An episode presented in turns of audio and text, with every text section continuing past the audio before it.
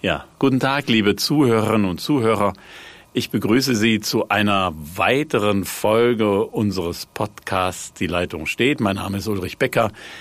Ich bin Chefredakteur der Südwestpresse und natürlich am anderen Ende der Leitung wie immer Hendrik Roth, Chefredakteur der Schwäbischen Zeitung aus Ravensburg. So, und das ist im Übrigen auch bedauerlicherweise natürlich der letzte Podcast für dieses Jahr. Dann gehen wir ein wenig in die Weihnachtspause und werden uns dann nach dem 10. Januar, wenn also auch wieder alles beginnt und die Schule wieder beginnt, wieder zurückmelden. Und so. wahrscheinlich sind wir dann wieder drei, weil Herr Kiesewetter, der Chefredakteur von Radio 7, aus der Quarantäne heraus darf. Ja, die ihn ereilt hatte, weil er nicht wissend, dass es sich so entwickeln würde, in Südafrika war. Und ähm, Danach musste er natürlich aus einem Virusvariantengebiet für 14 Tage, obwohl er geimpft war, in Quarantäne. Und da sind wir gerade schon beim ersten Thema, weil wir sind hier ähm, drei Menschen, die sich gerne haben impfen lassen, weil wir wissen, dass das der Weg aus der ähm, Pandemie heraus ist. Aber es gibt ähm, natürlich immer noch eine ganze Menge Menschen, die das ganz, ganz anders sehen und wir nehmen im Moment wahr und haben das auch gerade an diesem Wochenende im Land wahrgenommen, dass sich der Protest zunehmend radikalisiert. Es gab Demonstrationen in Reutlingen, in Stuttgart. In Reutlingen hat sich das dann am Abend, nachdem etwa 1500 Menschen über die Straße gezogen sind, ähm, zu einer zumindest etwas härteren Auseinandersetzung ähm, entwickelt. Die Polizei hat Pfefferspray und Schlagstöcke einsetzen müssen, weil die Demonstranten also ähm, der Maskenpflicht nicht Folge leisten wollten, zum Teil Polizei angegriffen haben. Die Polizei hat 100 Platzverweise ausgesprochen. Und das lässt einen etwas nachdenklich zurück. Und Hendrik, ähm, sehen wir da im Moment eine zunehmende Radikalisierung oder woran liegt es, dass wir solche Bilder sehen? Ich glaube, die sehen wir. Die Radikalisierung ist aber auch nicht von gestern auf heute geschehen, sondern die passiert oder geschieht seit mehreren Monaten. Ich hatte letztens auch mal im Freundeskreis erzählt, ich bin mal per Zufall in Berlin in eine Anti-Corona-Demo gekommen und das waren zu 98 Prozent waschechte Neonazis, also anderer Protest als hier. Hier in Ravensburg habe ich mir zweimal ähm, Demos angeschaut aus nächster Nähe. Das waren mehr Esoteriker, Anthroposophen, Masern, Impfgegner, so allgemein alles Mögliche, aber keine Rechtsradikalen. Aber die ähm, kapern den ganzen Protest und ich befürchte eigentlich so eine Sache Pegida 2.0, also irgendein besorgtes Bürgertum oder irgendwelche Leute, die glauben, sie haben besonders große Sorgen, ähm, radikalisieren sich und es stört sie überhaupt nicht, dass neben ihnen ein waschechter Neonazi herumläuft. Ja, das ist auch etwas, was mich umtreibt, also dass viele ähm, Bewegungen, etwa wie die Reichsbürger, das im Moment als Trittbrett benutzen, um ihre Forderungen durchzudrücken, die überhaupt nichts mehr mit Corona oder Pandemie zu tun haben, sondern die ja seit Jahr und Tag versuchen, ähm, diesen Staat zu unterwandern und dass die durchaus nachvollziehbar, und nee, nachvollziehbar ist das falsche Wort, zumindest die Bedenken von diesen Menschen, die ich, die ich nicht zur Seite wischen will und, und ich respektiere auch diese andere Meinung, aber die sich dann gemein machen mit ähm, radikalen Kräften, die natürlich ähm, etwas anderes wollen, wie ich das eben sagte, und wo ich mir überlege, ob diese wohlmeinenden Proteste sich nicht überlegen müssen, mit wem sie da auf die Straße gehen und äh, vor welchen Karren sie sich ähm, da spannen lassen. Ja, und dann müssen sie sich auch kritisieren lassen, wenn sie mit diesen Leuten auf die Straße gehen. Für mich ist es an Obszönität nicht zu überbieten, wenn man mit dem äh, angedeuteten Davidstern herumläuft und sich tatsächlich in eine Reihe der verfolgten, ausgerotteten Juden stellt. Ähm, das ist ein Vergleich, der ist einfach nicht statthaft und in meinen Augen ist das äh, definitiv ähm, also gerichtsfest. Wenn ich es persönlich sehen würde, ich würde anzeigen und ich wäre sehr gespannt auf die Staatsanwaltschaft. Ich glaube nicht, dass äh, so ein, so eine Anzeige dann eingestellt würde.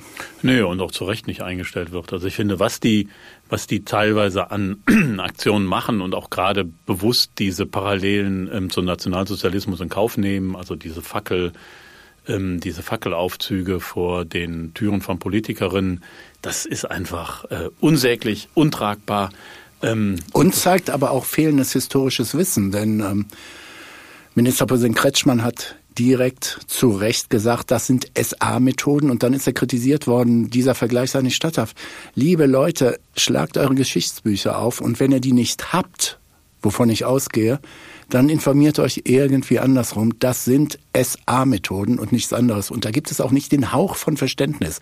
Und jeder, der sich Sorgen macht, ich weiß nicht, ob du gestern oder am Wochenende dieses Kimmich-Interview im ZDF, die hat ein Exklusivinterview mit Kimmich, wo ich mir dachte, der Junge ist ziemlich intelligent und ich konnte sogar auch seine Bedenken nachvollziehen. Ähm, aber das ist ja eine ganz andere Nummer. Also von daher, liebe Leute, wenn ihr lasst euch beraten, geht zu Ärzten, wie auch immer. Wenn es euch nicht überzeugt, dann isoliert euch weiter.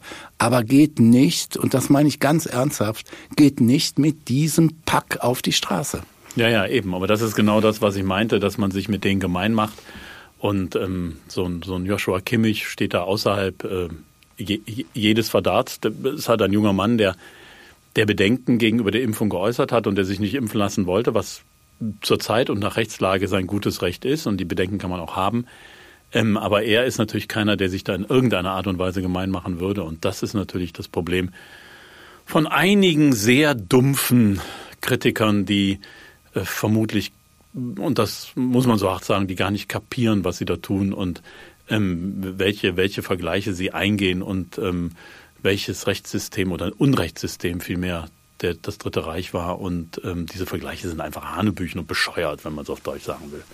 Ich habe was mitgebracht, äh, darüber nur mal, um die Situation klar zu machen. Ähm, und zwar Michael Blume, der Antisemitismusbeauftragte in Baden-Württemberg, einer in meinen Augen der klügsten Köpfe hier im Land.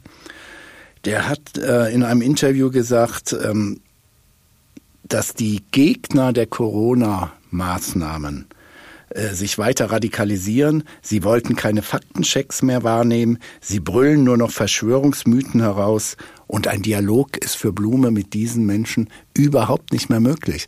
Dann frage ich mich, wie geht's weiter?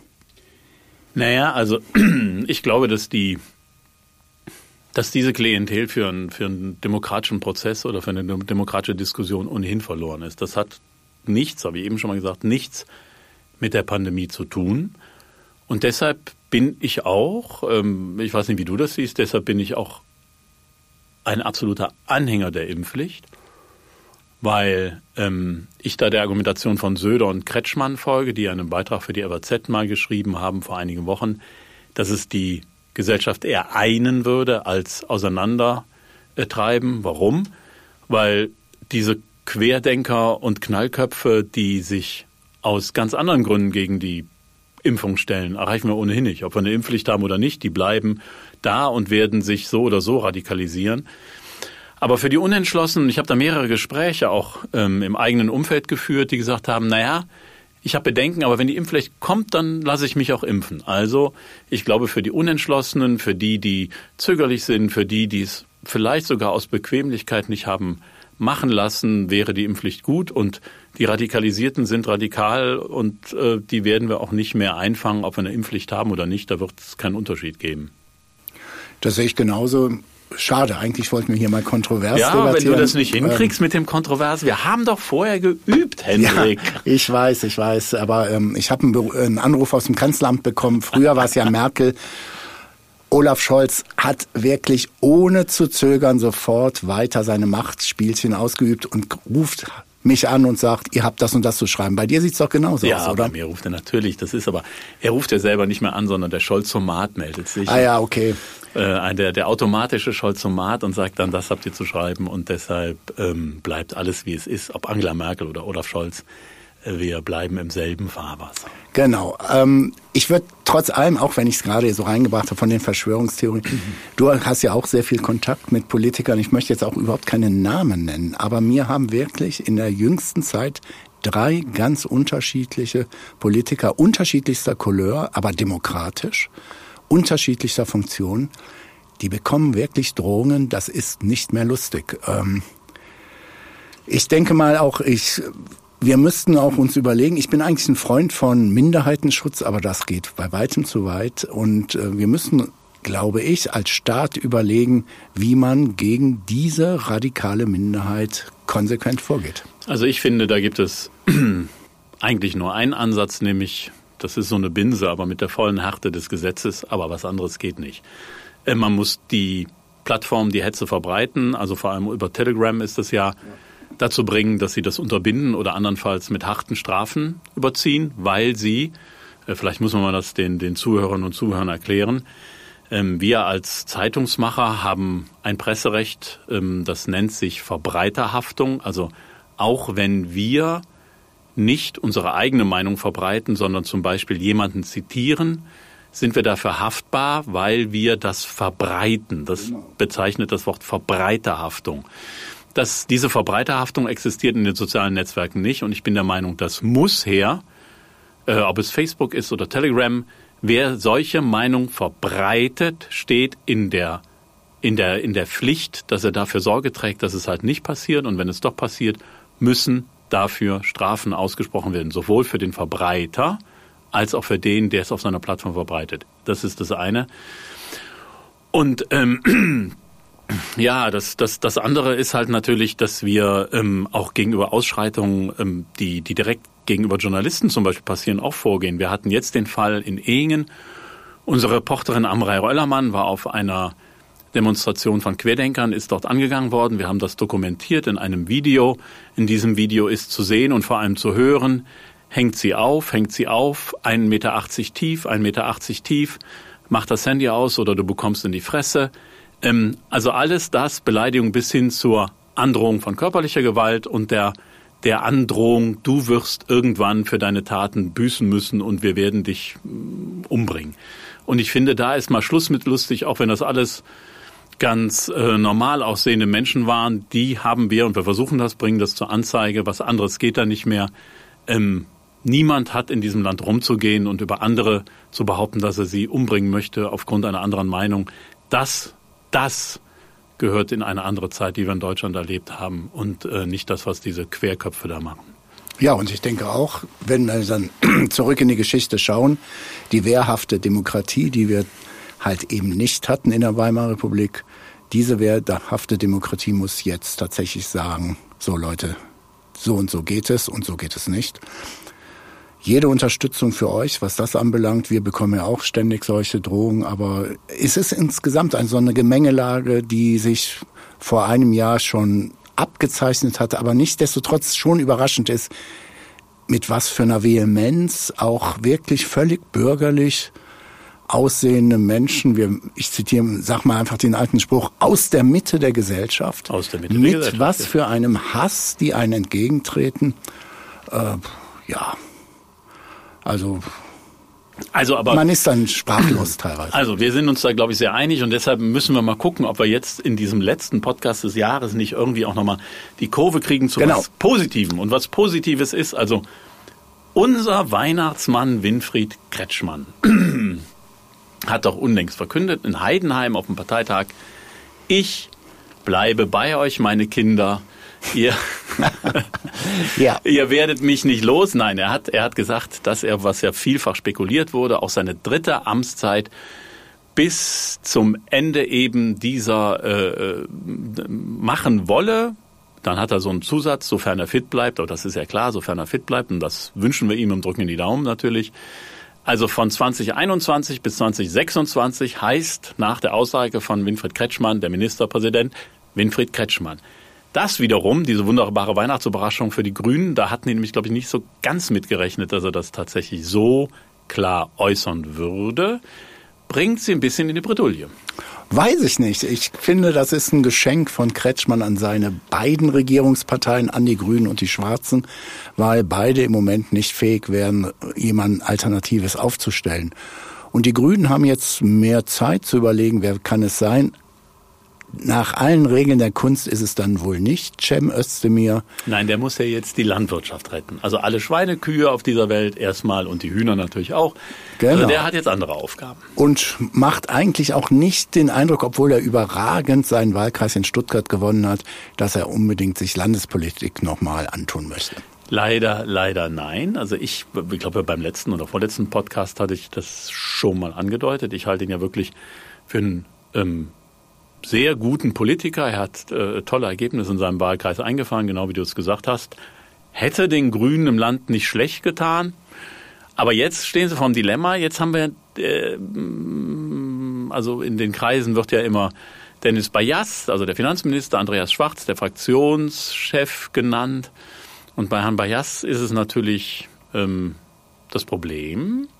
Wir hatten unlängst ein Interview mit ihm und seiner Frau. Das ist Katharina Schulze, ähm, bayerische Fraktionsvorsitzende im Bayerischen Landtag.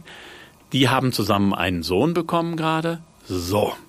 Und in dieser Beziehung ist es jetzt ein bisschen schwierig. Gesetzt den Fall, dass Markus Söder so schwach bleibt, wie er ist, was ich nicht ganz ausschließe, und die CSU in Bayern entweder nicht mehr stark genug wird oder auch keine Lust mehr auf einen Euwanger hat von den Freien Wählern, wären die Grünen dann der geborene Partner. Dann käme aber Frau Schulze in vermutlich Regierungsverantwortung. Das würde das Ehepaar Bayas-Schulze zumindest, bei uns im Interview war das, wurde das angedeutet, in eine Fragestellung bringen, hm, wie machen wir das denn jetzt zusammen, wenn beide im Ministeramt sind oder vielleicht sogar der Ehemann dann in den Wahlkampf als Spitzenkandidat der Grünen gehen will und als Kretschmann-Nachfolger sich ähm, präsentieren will. Schwierige Frage, die im Privaten liegt. Also das ja. Private ist oftmals auch politisch. Aber da sage ich mal ein bisschen, weil du ja auch gesagt, ein bisschen optimistischer sein. Seien wir zum Jahresende auch ein bisschen lässiger. Will sagen, Kretschmann hat jetzt klar gemacht, Jungs, ihr habt mich noch länger. Warum nicht mal ein, zwei Jahre ganz normal Politik betreiben? Und dann wird man sehen, wie der Finanzminister aufgestellt hat, ob vielleicht jemand aus dem Schatten herauskommt. Und dann ja, regiert doch einfach jetzt mal zwei Jahre völlig lässig.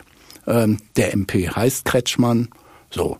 Und für die CDU ist das doch auch ein, eine super Nachricht, denn wir haben ja, eigentlich nur einen. Und der heißt Hagel. Der kommt von in unserem gemeinsamen Verbreitungsgebiet. Äh, kommt er her und ich glaube, er hat großes Talent. Ich glaube auch, er hat Ehrgeiz, auch wenn er das ab und zu so ein bisschen runterspielt, dass er das nicht zwingend werden müsse. Aber wer sich die Geschichte des Landes Baden-Württembergs anschaut, wer mal CDU-Fraktionschef war, der ist oder war früher der geborene Ministerpräsident. Naja, also Manuel Hagel, glaube ich, hat den Ehrgeiz und das Können, dieses Amt anzustreben. Ob es dann gewinnt, das lassen wir mal dahingestellt, aber ich glaube, im Moment läuft vieles auf ihn hinaus. Und wenn er behauptet, na ja, aber ich weiß ja gar nicht, ob ich das will, dann ist das das übliche bloß nicht zu früh meinen Namen verbrennen. Man weiß ja nicht, was passiert. Und Stand heute dürfte er nicht gewählt werden, weil er nicht 35 ist. In Wann auch immer diese Debatte startet, ist er über 35 und die Landesverfassung erlaubt ihm dann die Spitzenkandidatur. Genau, und dann ist halt die Frage, ist sein jugendliches Alter, also für einen Spitzenpolitiker schon jugendliches Alter, ist dieses jugendliche Alter eher Vorteil oder Nachteil? Ich könnte mir vorstellen, in ähm, Baden-Württemberg könnte es auch ein Vorteil sein. Und dass er schon mal so seinen Bekanntheitsgrad steigern will, das hat man jetzt bei seiner letzten Bemerkung äh, gesehen. Da hat er nämlich geäußert, ähm, in einem Interview gegenüber der Südwestpresse. 1a, 1a, 1a. Man muss auch gönnen können. Ja, muss auch gönnen können, sagt dann der Rheinländer. Also auf jeden Fall ähm, hat er in diesem Interview gesagt, dass er sich für einen harten Lockdown mit Handel, Gastronomie und Schulen aussprechen würde, um die Pandemie zu brechen und die vierte Welle äh, zu stoppen. Das ist im Moment ein echtes Alleinstellungsmerkmal in Deutschland. Ja. Ähm, bis auf ein paar Virologen vertreten das eigentlich nur sehr, sehr wenige. Aber wenn man gehört werden will, muss man natürlich mal dick auf die Pauke hauen, sonst äh, kommt ja keine Resonanz. Also, was ich sagen will, er hat jetzt mal ein paar kernige Sätze rausgehauen. Das heißt, er will seine Bekanntheit steigern, er will ein paar umstrittene Positionen einnehmen und das deutet alles darauf hin, finde ich, dass das in die Richtung geht, er möchte gerne seine Position weiter ausbauen. Was legitim ist und was für die CDU unter den jetzigen Bedingungen der junge, aufstrebende, dynamische, auf der anderen Seite den, der bedächtige Landesvater in seiner letzten Legislatur ist eine spannende Konstellation. Vielleicht, wenn wir in die Glaskugel zum Abschluss noch gucken, vielleicht könnte ja auch die SPD ein wenig an Stärke gewinnen und auf einmal wieder ein entscheidender Faktor in der Politik werden. Das, ja, also meine Lars Klingbeil, ne, Parteitag in Berlin, was hat er gesagt? Also die SPD hätte gesagt, sie wolle aus ihren Fehlern lernen. Warum fragen wir nicht das, was wir aus unseren Erfolgen lernen? Gut, Also manchmal ist das mit den Erfolgen, dass ich kenne Fußballclubs, die, wenn sie zweimal gewonnen haben, direkt schon im Europacup sind. Das möchte ich der SPD nicht unterstellen. Aber natürlich ist es so, wenn der Bund jetzt funktioniert, wenn Olaf Scholz gut regiert, dann gibt es natürlich einen Rückenwind, der den Andreas Stoch hier im Land sehr weit nach oben spülen kann. Und dann wird die Konstellation natürlich ähm, sehr hm, Sagen wir einfach auch volatil spannend, und ja, volatil, spannend. Volatil und spannend. Und dann, ich meine natürlich, also äh, bei Olaf Scholz hat, hat es vor, vor einem halben Jahr niemand geglaubt. Ähm, warum sollte nicht eine SPD auch nochmal im Land stärkste Fraktion werden? Unmöglich ist es nicht. Äh, nach dem, was wir im Bund gesehen haben.